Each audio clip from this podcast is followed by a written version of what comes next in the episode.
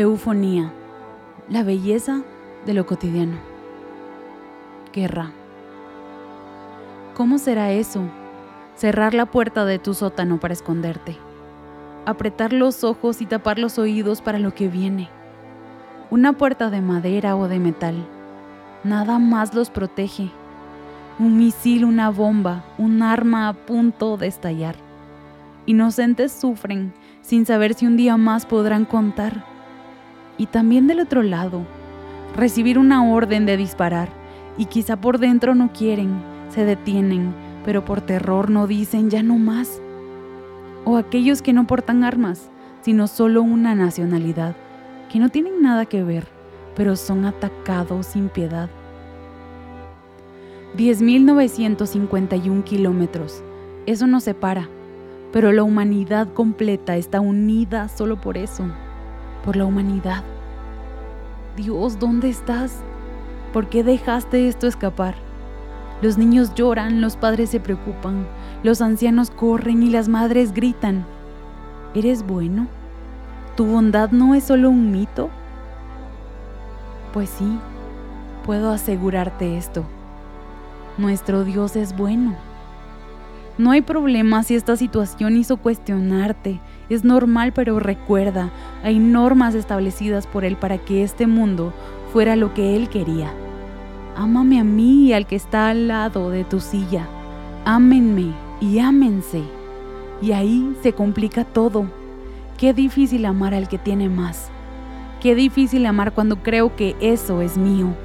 Qué difícil cuando no amo igual, sino que busco primero mi bienestar antes que el de los demás.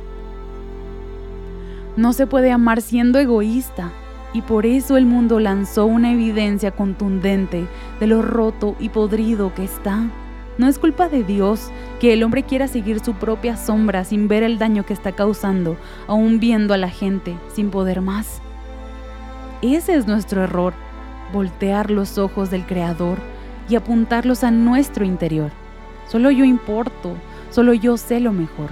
Solo yo puedo decidir. Yo decido qué corazón deja de latir. Dios no quiere eso. Dios quiere amor y nada más. Entiendo que es difícil ver la luz en medio de la gran oscuridad que el mundo ha rodeado en estos días pasados. Pero quiero que veas lo bueno que hay en todos lados. Gente fiel ha decidido quedarse Personas amorosas sus casas han dado para que otros puedan instalarse. Extraños llegando a lugares llenos de amor y los extraños abriendo sus brazos que aún sin saberlo reflejan al Señor. El Dios en minúscula nos ha cegado, avaricia y poder así lo han nombrado.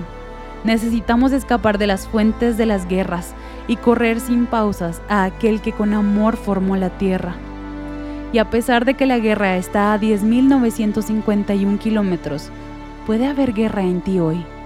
Tomando un bando y juzgando, pero recuerda, tú no eres mejor. Un presidente que una horrenda orden dio, ¿no es inferior? No eres mejor que esos que lanzan bombas sin piedad. Ama a aquellos que odian, porque solo así nuestro amor será de verdad. Y que esto sea evidencia de las pequeñas guerras que vives hoy con tu familia, con tu jefe, con aquel que echa tierra donde tus flores crecen.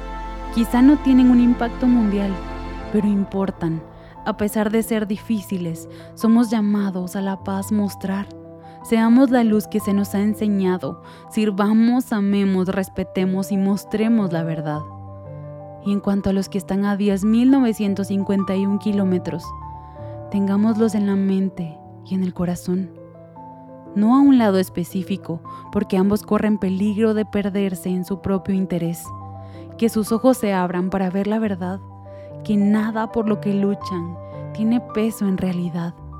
Lo más valioso es Cristo, el tesoro más grande, y la guerra ya ganó, dejando el sepulcro limpio y su corazón listo para recibir a todo aquel que levante una bandera blanca y se rinda hoy.